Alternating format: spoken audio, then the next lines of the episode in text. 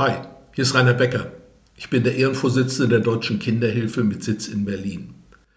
Im Juli dieses Jahres haben wir mit Interesse und auch mit großer Zufriedenheit zur Kenntnis genommen, dass Bundesjustizminister Buschmann ankündigte, er werde sich dafür einsetzen, dass häusliche Gewalt gegen Frauen schärfer bestraft werden soll in unserem Strafgesetzbuch. Das stimmt auch voll und ganz mit der Istanbul-Konvention und ihren Forderungen überein. In diesem Zusammenhang habe ich ihn dann angeschrieben und darauf aufmerksam gemacht, dass die sogenannte Kindesmisshandlung immer noch nur ein Vergehen ist und kein Verbrechen, wobei bei Verbrechen die Mindestfreiheitsstrafe ein Jahr beträgt und bei Vergehen eben sie darunter liegt, wobei Verbrechen als besonders schwere Rechtsbrüche eingestuft werden und Vergehen als minderschwere Rechtsbrüche. Weiterhin habe ich ihn auf den Widerspruch aufmerksam gemacht, dass die Sexualstraftaten gegen Kinder mittlerweile alle zu Verbrechen gemacht worden sind und nun die Kindesmisshandlung nicht mehr dazu passt.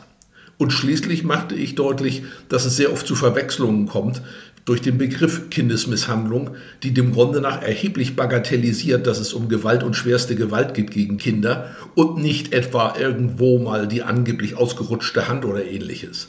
Darum sind auch scheinbar so wenige Delikte von Kindesmisshandlung in der polizeilichen Kriminalstatistik zu finden, weil all die anderen nämlich Körperverletzungsdelikte sind oder gefährliche Körperverletzungsdelikte. Jetzt kam eine Antwort von Herrn Buschmann und ich muss ganz ehrlich gestehen, ich war sehr enttäuscht. Der Bundesjustizminister meinte, dass bereits jetzt der vorhandene Strafrahmen ausreiche, um angemessene Urteile zu ermöglichen. Das kann auch bei häuslicher Gewalt so gesehen werden. Insofern vermag ich diesen Vergleich nicht nachzuvollziehen.